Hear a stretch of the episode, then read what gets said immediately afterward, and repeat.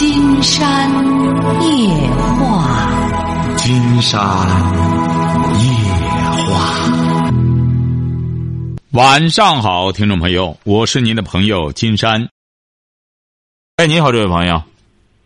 喂，金山老师，你好。那我们聊点什么？哦，那个，我就是我今年二十六岁，嗯然后嗯，现在在读博一，嗯，然后我的专业是环境科学。环境科学啊。您是硕博硕博连读啊，还是呃单考的博士啊？呃，我就是在在一个这个这个学校就是九八五，然后我在这儿读完三年的硕士之后又转的博士。哎呦，不简单哦！环境挺好，你这个专业环境科学啊。嗯，但是我就有各种特别多的困惑。您说？嗯，就是首先去年的时候我本来就是博一，但是我结婚生孩子了，我就休学了一年。啊啊，这怕什么？这不是很好吗？休学一年再接茬上不就得了吗？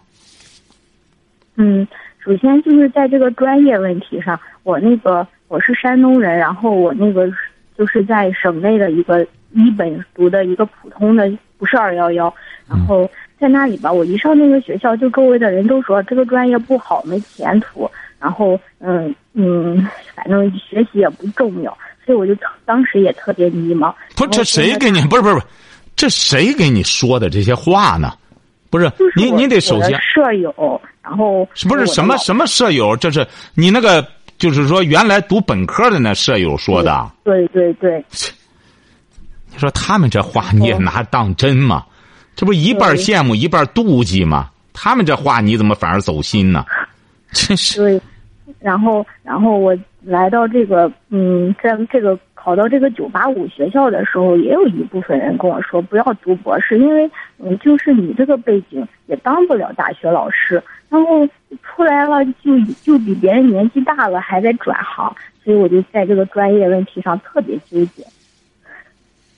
然后就不是您您您您这个您这个小姑娘，嗯。金山发金山发现你你你有一个问题，嗯你总是去接触一些负面的东西，负面的东西你才走心，对对对对对，是不是啊这样的？真是，哎，也当不了老师。你这个背景，当老师的都得有背景啊，当大学老师的。他们就说，嗯、你本科又不好，嗯，然后嗯又是女生，所以就不好，然后就觉得胡说八道嘛，这不都是？现在这个社会，你记住了，嗯要的是本领。你只要好好的读，你真是好好读书的话，嗯晓得吧？嗯你好好读书的话，他怎么可能？你甭没准让你当大学老师，你都不当。人家好多就是这样。我可能还想搞研究呢，我的专业特别好，我为什么要登台再讲去呢？我直接搞研究多好呢？嗯你这个东西，你现在读到博一了，金山觉得你你这一定要记住一点哈。嗯我们读博士，很多朋友不是拿着这个东西来换个公务员呀、我换个什么东西啊？嗯你首先要在专业上要出类拔萃。嗯博士他不是个头衔，不是个门门面。嗯古代这东西的话，那是那是很失败的。对你读这东西了，你又不是搞这个东西研究的，你读这干嘛呢？那真是白读了。嗯你要是读了，你又不喜欢这个专业，经常觉得那真是你不要读，读这干嘛呢？研究这这不是在自欺欺人吗？晓得吧？嗯，哎，读是不喜欢，总是不知道它有有有用没。就是他，您记住了，他既然设计这个东西，嗯你有用没用，你只有在认真读的过程中，你是最有话语权的。嗯。金山举个例子，您说我们现在所有的大学里所设立的专业，金山估摸着百分之九十九的它是有用的，但要没有用，它设个专业干嘛呢？嗯嗯。我们就现在而言，你比如说，有很多这个、这个学学这个嗯。工科的，因为嗯。筑路什么的，嗯。金山就发现这个修路可真是一门学问。你看我们这个城市建设，嗯。你看现在就发现了很多这个，每当修路的时候，有一嗯。有一大帮年轻人在那儿嗯，经常和他们一聊，原来他们都是学这个专业的，他们是施工员、技术员，嗯。所有民工都是听着他们怎么设计。我们走在路上一看，哎呦，这个路是路牙子设计的可么可巧的，这谁弄的？这就觉得，哎呦，设计的真好，全是这些人干的，嗯。晓得吧？您说，嗯。对我们一个外行人来说，嗯。说建筑专业有什么意思啊？那梁思成、青史留名就是学建筑的，而林徽因被称为民国的才女，最终也被梁思成的这个研究所吸引，放弃了她的爱好，就干脆围拢着丈夫来跟着他夫唱妇随，帮着他搞研究。为什么？嗯。这就因为梁思成终于把这门专业上升为一门艺术，晓得吧？嗯。嗯。金山有个观点，任何这个专业，无论是你读硕也好，读博也好，真正的成功，就是你能够把你所学的东西，能够艺术上升为一门艺术了。嗯。上升为一门艺术意味着什么？嗯。你就和他沉浸在一起了。嗯。我们不是说一说艺术啊，嗯。就是吹拉弹唱，这叫艺术。嗯。哎，嗯。这过去啊，这种艺啊，这是卖艺的，是艺，嗯卖艺的。嗯那真正的建筑艺术是艺术吧？也是艺术吧？哎，嗯所以说艺术啊，很多东西都是这样。你别这个，因为在德国就这样，你看他搞研究的这些人，搞这个理工科研究的人，他们搞个东西搞得那么精致、那么细致，让艺术家也叹为观止啊，是不是啊？所以说你现在学这个专业啊，你说它究竟是有用没用？嗯你是最有话语权的。你都读到博士了，如果要是你读到博二了，你还是说、我也不知道它有用没用。人家大家这样说你就对了，因为你就是个考试能手，而你一直没有真正的沉浸在自己所学的专业之中。嗯你比如说学文学的，嗯你说这个文学有用没用呢？说它没用，它真没用。你说学这干嘛呢？你说学汉语言文学，中国人都会说中国话，哎、你学这干嘛呢？嗯那么他在读读完了本科之后，嗯他知道了很多这个文学作品、诗词歌赋，他知道了。嗯那么还读再继续读干嘛呢？嗯那么他要继续读，他读鲁迅，他对鲁迅进行全方位的研究，以点带面，嗯他就知道哦，原来鲁迅在这个文学领域里边，他所立的这个点，他为什么会成为一面旗帜？那么，只有搞研究的人，他才能够进一步的认识到鲁迅的高度。嗯那么，他在读到博士，嗯那么他很有可能对鲁迅的这个研究，他还有更深刻的一种挖掘。那么您说鲁迅有用没用啊？那么这个读到博士的人，指定他最他更了解鲁迅。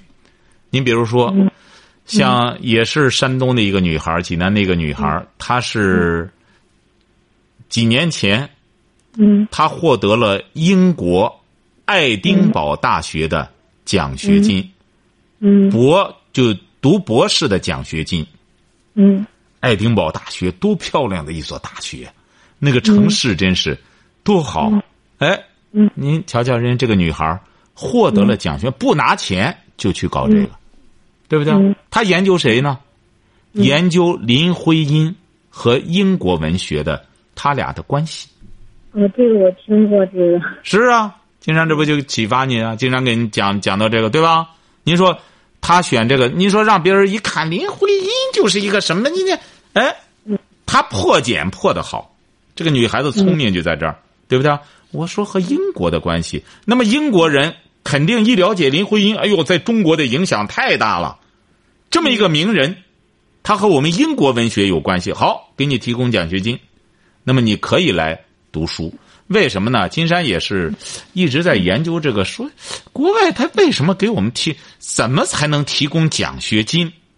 嗯嗯其实就是对他们这个课题的确实起到一个弥补和完善的这么一个作用的东西，老外才会给你提供奖学金。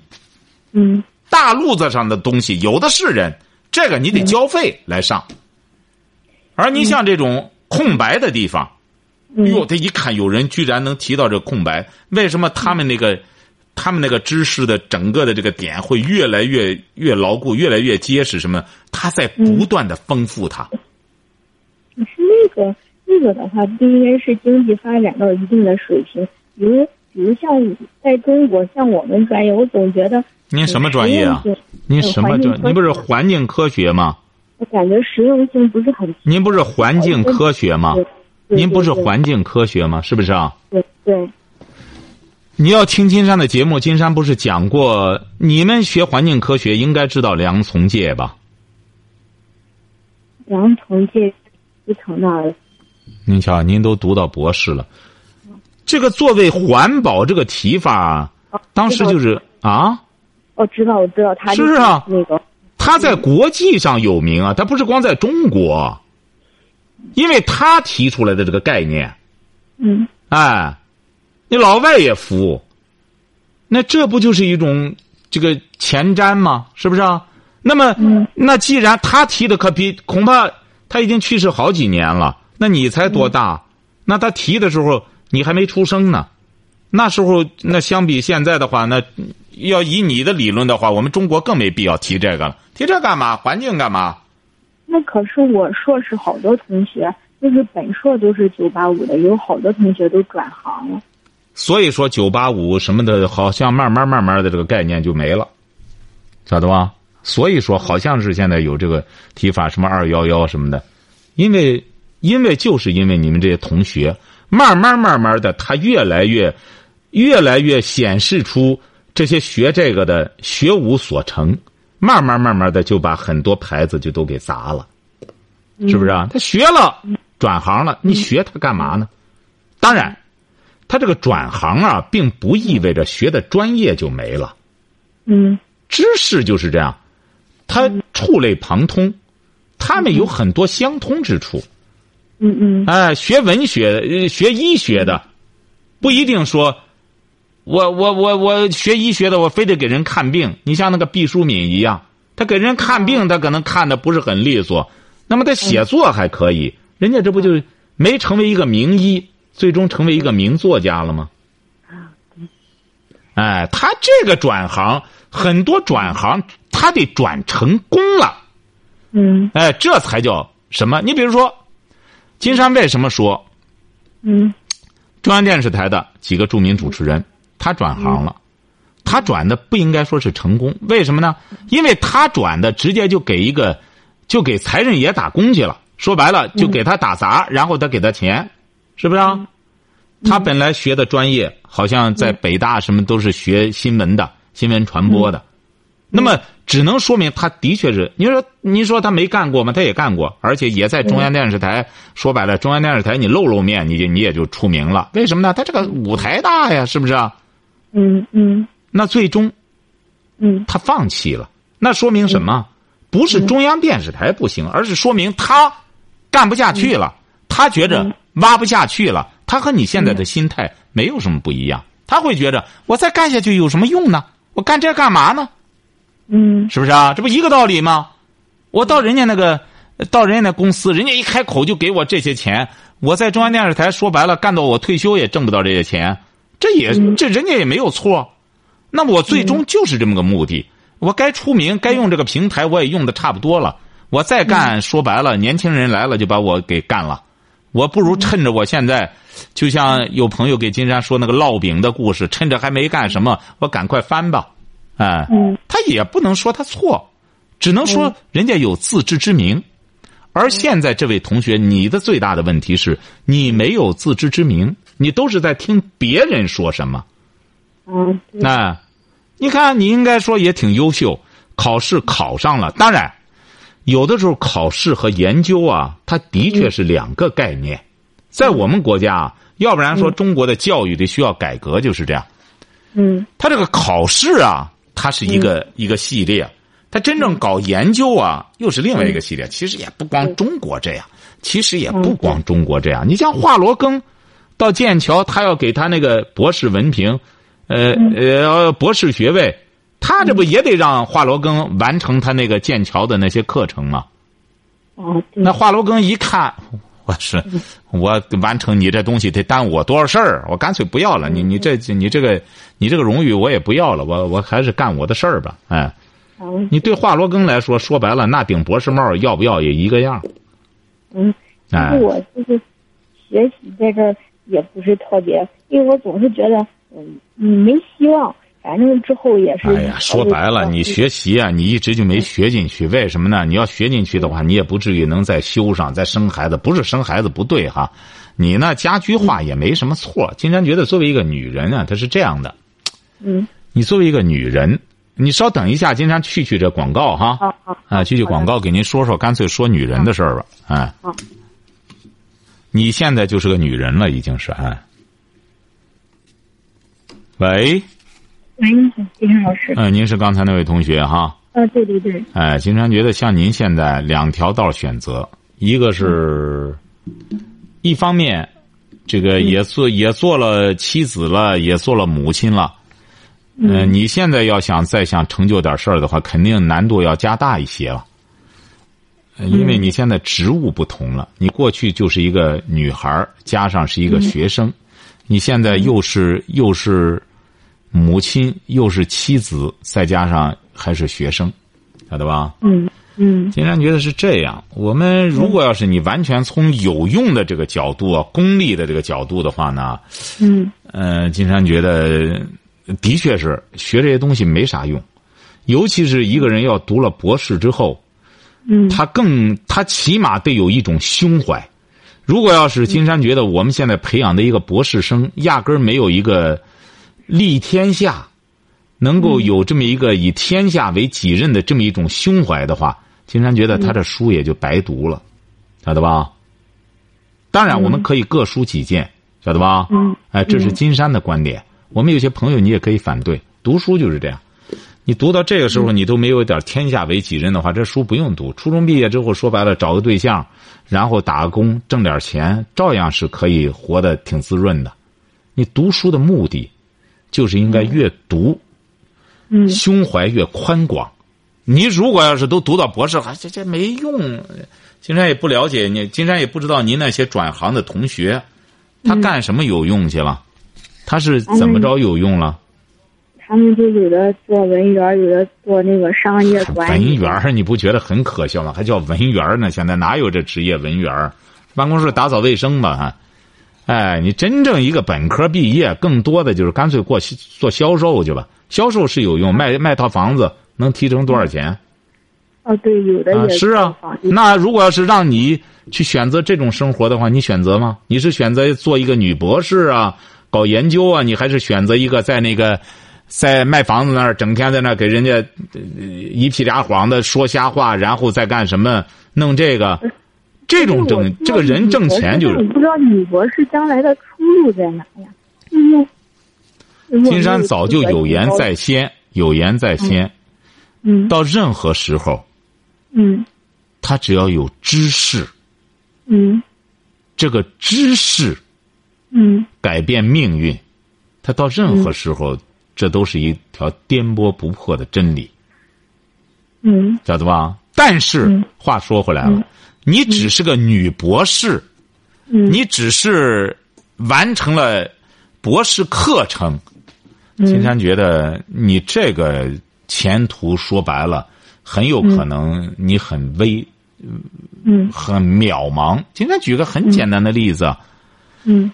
前段时间那个什么北大清华毕业之后，又在国外读了个博士的那个男的，不就这么在美国读的博士，回来之后，实在没用。你看到过那个了吗？他实在没辙了，他就卖肉了。啊哎，他卖肉之后，但是最终他卖大了。嗯怎么叫卖大了、卖发了？在卖肉的过程中，他可能就是和你这同学的观点一样。他回来，因为他一开始应聘的时候，嗯这很多年前了，他要的那个薪水，没有人给他提，呃没有人给他提供。很多人想用他这个牌子，觉着美国留学回来的博士，谁要想用他，他就给人要那个底薪特别高。当时还是七八万，其实也不算高啊，那时候七八万就算多的了啊。后来他没辙了，他就卖肉了，卖肉立马见钱儿。那时候正好，但是他毕竟是读过书，他后来就发现这个猪分类，他后来他不但卖肉，他开始养猪，而且他养的这个猪呢，他又有些他研究猪啊，他就有有些讲头，后来弄到弄到他发大了，现在在网上一查能查到他了，他挣大钱了，就是，嗯嗯。哎，这个人也得搞清楚了，你是这个挣钱呢有两个渠道，一个是就是我就是冲着钱来的。嗯。哎，你比如说现在有一些人就是啊为了这个名，你比如说像那个前段时间那个那个方舟子，就让这这满嘴瞎话，就是说说人家崔永元不懂怎么着的，弄着就他就就是我在美国来，就好像他在美国就是光说瞎话，就是他还打假呢。你这就是怎么着呢？见了钱之后可以出卖自己，连他自己的粉丝他都愚弄，这也是一种人生观。这就什么人不为己，天天诛地没。呃，地灭。当然，现在也有一种说法，说人不为己，天诛地地灭。呃，金山就是听着那个咱河北台的有一个王英主任，他也是个主持人，哎，他这个解读特别好。他说这个人不为己，实际上是一个人不修己的，而不是说这个为己实际上是修修修养的意思，而不是我们现在所理解的那种肤浅的，就是完全为了自己。他不是这样，哎，他是要修，修为要有修为。你人要不修为的话，天诛地灭。他是这样解读，金山觉得这样解读是有道理的。就说这个人呐，搞研究也是这样。嗯你要搞研究，完全处于一种功利，啊，这这我得挣钱，也研究不出东西来。所以说，金山在刚刚写的这本教养里边的自序里边，就专门举了一个例子。嗯，就是说，我们都去过埃及的金字塔。嗯。金字塔原先的时候一直被认为是由几万被强制的奴隶嗯。建的这个金字塔。嗯。大概是在几百年前吧，有一个，嗯。呃，不不是一百年前吧，那大概金山忘了，也是看了个资料哈，就是说有一个埃及的钟表匠，嗯。哎，这个埃及的钟表匠，他呢是发现，这个埃及的金字塔绝对不是奴隶被强制建起来的，而是一些自由人，嗯。他们把建筑就是上升到什么作为一种艺术了，嗯，就是说只有这种自由人，带有艺术的心态，嗯。哎，艺术的这种，艺术的这种，艺术的这种感受，艺术的这种想象力，他才会建成金字塔这样的东西。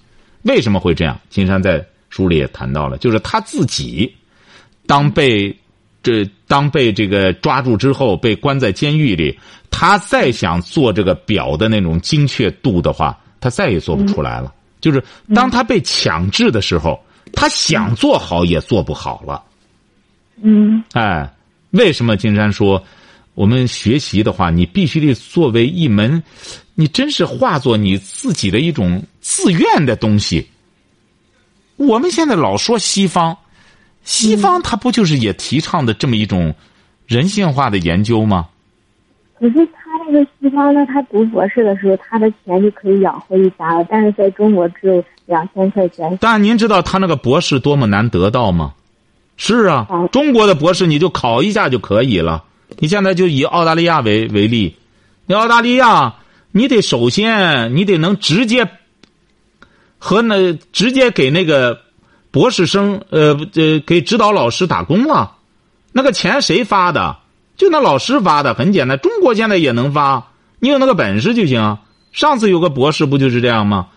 还没他还没读嘛，经常到那教研室去之后，人家哎，那导师一看行呢，这女孩能干点活呢，也给他发点钱什么的。嗯那你到任何时候，国外更是这样了，国外更功利了，那钱谁给的？啊不是国家给的，那个教研室你能到那干活了，他为什么人家那个博士，他首先他得有那个项目，他才会让你读。他不是说像我们这弄个博士多容易啊，你就考外语过了。当然现在也挺难了，现在应该挺难了。每个学校博士是控制名额的，是不是这样？嗯，是。哎，你不觉得你这个博士也是来之不易吗？现在国家也开始控制了。啊？现在毕业也挺难的。那当然。你如果是你像在美国回来的博士，他都得卖肉去，是不是？他还有个杨博士的头衔呢，也得卖肉去。这说明什么了？这说不是？这说明我们国家怎么着了？您您觉得这说明什么了？这说明我们国家进步了，不再务虚了，是不是啊？你有些人你本来就不想搞研究，你考博士干嘛？是你自找的，没人拿着枪逼着你考的。你又爱慕这个博士的虚荣，你又没有这个博士的真才实学，你能怪这个社会抛弃你吗？这很正常的，哎，就现在总在责怪，就是我们的教育，教育哪点有问题呀？你给你提供这种，你到国外多难呀！你首先获得这个博士，你得有这个本事，而且是那个导师认可你，你到那就能干活人家才有可能要你。单位也是这样，你像现在电台媒体。你来的人儿还找哪个老师？哪个是谁带你？很简单，就是大赛考试，各种考试完了之后，你能干活了，你一二三名直接就和台里签约了。签约之后，你就能干活了。你能过了这些这些关，这些评委的关，足以说明你能胜任这基本的新闻的这工作了。你再加上有一个学新闻的文凭的话，都是这样招人了，这很正常。我们现在不总在说西方吗？西方不就这样吗？那老师，您觉得如果读博就，嗯，不能只是一种情怀吧？他读完了得有用吧？然后我搞的这种纯理论的研究能有用吗？有用啊！你写出论文来就行。啊，你纯理论的更厉害了。你纯理论的，现在很多大学里边缺的就是写的，挣钱的人不不不愁，缺的是能写出论文来到哪个杂志上发表的。你要干这活的话，金山告诉你，你百分之三万的能当老师了，校长就留下你。为什么？你你给我那多弄两篇论文？为什么？领导得需要汇报，我们这里在什么杂志上发问文章了？所以说你都得付出。那这个说白了，更功利了。你只要发这个，弄上几篇这学校里他他就要你了。中国更需要的是这个。您这现在我们还得需要进一步的改革。什么时候改革到什么？他真出研究项目，真出研究成果，而不是光出论文，纸上谈兵。对对对，对。我老师现在都是都是长江学者之类的，但是我就感觉他研究的东西就长江的，长江这什么实际的应用。对呀，现在好像是今年说到这个，这个什么什么什么学院，好像那天金山听到中央台提到这个学院，好像现在也开始怎么着了？是哎。哎，这个你你得金山不是讲了吗？你的心态，你一个小姑娘，你这个心态老看一些负面的东西。嗯。你比如说，人家长江学者，他指定有他的可取之处，你得学人家的可取之处，晓得吧？他要能成为一个长江学者的时候啊，他不光是他不是一个研究的能耐，他肯定是公共关系处事能力是相当不一般了。嗯，而且他也得有一定的职务，嗯，晓得吧？你这个时候你就不要评判他什么研究这，他早就不干这活了，他那他也没工夫干这活了。他光有这个牌子，这儿开会那开会，他也静不下来了。就甭说他这长江学者，就你自个儿，你生个孩子你试试，有孩子牵挂着，家牵挂着，你现在搞研究，你就需要排除杂念，对你来说就是一种挑战。嗯。哎，为什么过去说寒窗十年这个这个寒窗十年苦？哎，你得你得受这个，这在这里面不能干什么？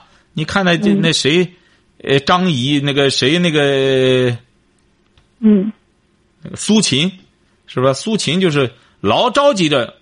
说白了，我们中国的传统文化是最那是最励志的。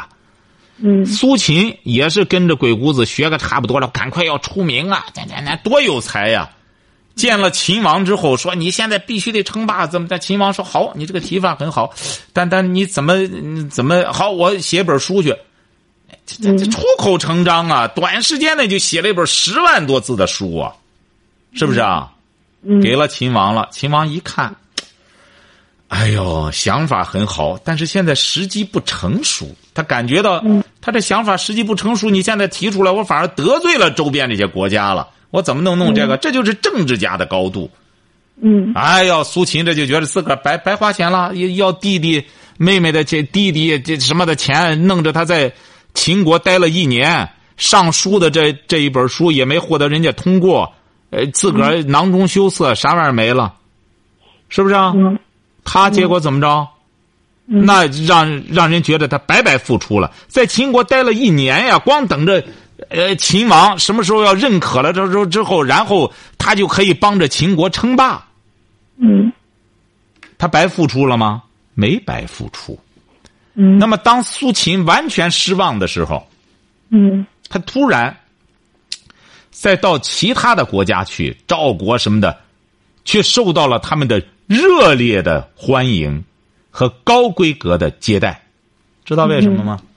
嗯。很简单，就因为他在秦国这段时间，嗯，受到了秦王的高看一眼。秦王当给这些小国，呃，当给这些国家，哎，见面的时候聊起来了，就是给告诉他们，瞧瞧，有个叫苏秦的了不起的人，给我写着这个这本书，就让我把你们都灭了。嗯，哎，我我没，哟，这些人一听。这个苏秦这么厉害，居然成了秦王的座上客了。您瞧瞧，秦王本来不是想给苏秦白话宣传的，他随便一说这么几句话，这些国家一看，哎呦，这个苏秦了不起啊，了不起啊！那后来不得了，挂六国相印，相当于就是他成立一个联合国，这就联合国的雏形啊。嗯，所以说这个人呐，只要付出，他没有白付出的。现在的年轻朋友，金山觉得最重要的一点，你要记住了，你要低头拉车，不要问这我将来怎么样。就你只要付出了，你只要付出汗水了，你自然不是有一个有一个金山记得，过去学英语都会学这个小故事，就是就是这个呃，说有一个人去世了，给他六个儿子说，说我给你们留了这个这个留了一桶金子。是不是啊？在地里呢，哎，这六个儿争先恐后的，结果是去挖呀，挖挖挖，这板结了地地，让他们翻了好几遍。第二年大丰收，他们才知道，爸爸给自己留下的金子就是什么，勤劳。嗯，是不是啊？嗯，哎，你看现在怎么着呢？现在他变来变去的，成了什么呢？就想巧的事儿了。现在有些段子弄着说，有个犯人在公安局里边，说那个给他的他老婆说你不回来，这地没人种了，这三亩地没地儿种了。于是这个犯人就说，我地里埋着枪呢，呃，你你你你别别别别挖那地。说结果是，呃，后来他妻子回来给他说，公安局把地刨好几遍。你说出来这段子了，这就怎么又想巧了，是不是？嗯，哎，就是这公安局的。他傻嘛，是不是啊？他还用翻你地去？